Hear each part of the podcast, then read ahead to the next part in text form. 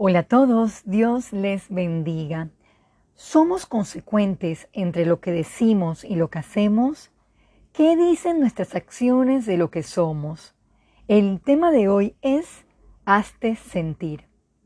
Sin duda, un ejemplo de vida que se hizo sentir fue la de Jesús. Acompáñeme a Mateo 21 del 10 al 11. Cuando entró él en Jerusalén, toda la ciudad se conmovió diciendo, ¿quién es este? Y la gente decía, este es Jesús el profeta de Nazaret de Galilea. Su fama se extendía a tantas partes que crea oposición a causa de la envidia y celos de las autoridades en ese tiempo. Leamos Lucas 23, versículo 3. Entonces Pilato le preguntó diciendo, ¿Eres tú el rey de los judíos? Y respondiéndole él dijo, Tú lo dices. Que nuestros hechos hablen más que nuestras palabras. Busquemos Lucas 9, versículo 20.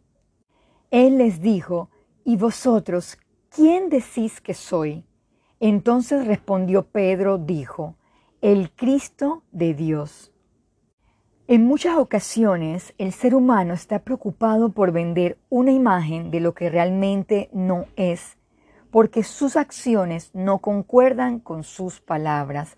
Vayamos a Mateo 12, 23.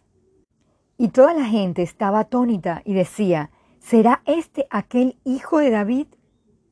El testimonio de una persona habla más que mil palabras. ¿Son nuestras acciones o comportamientos actos inspiradores o motivadores a los que nos rodean? También veamos lo que dice en Lucas 4:22. Y todos daban buen testimonio de él y estaban maravillados de las palabras de gracia que salían de su boca y decían, ¿no es este el hijo de José? Es tiempo de reflexionar sobre nuestras vidas qué proyectamos versus qué dicen las personas sobre nosotros. Jesús nunca tuvo temor de preguntar sobre qué decían de él. ¿Saben por qué? Porque su vida era íntegra, irreprensible, sin tacha. Para ir concluyendo, acompáñeme a 2 de Timoteo 3, versículo 14. Pero persiste tú en lo que has aprendido y te persuadiste, sabiendo de quién has aprendido. Esforcémonos por tener vidas consecuentes, que procuremos vivir lo que hablamos. Oremos. Padre nuestro, le damos gracias por este mensaje que nos lleva a meditar sobre nuestras acciones. Pedimos perdón porque proyectamos cosas, pero nuestro actuar es totalmente contrario a su voluntad.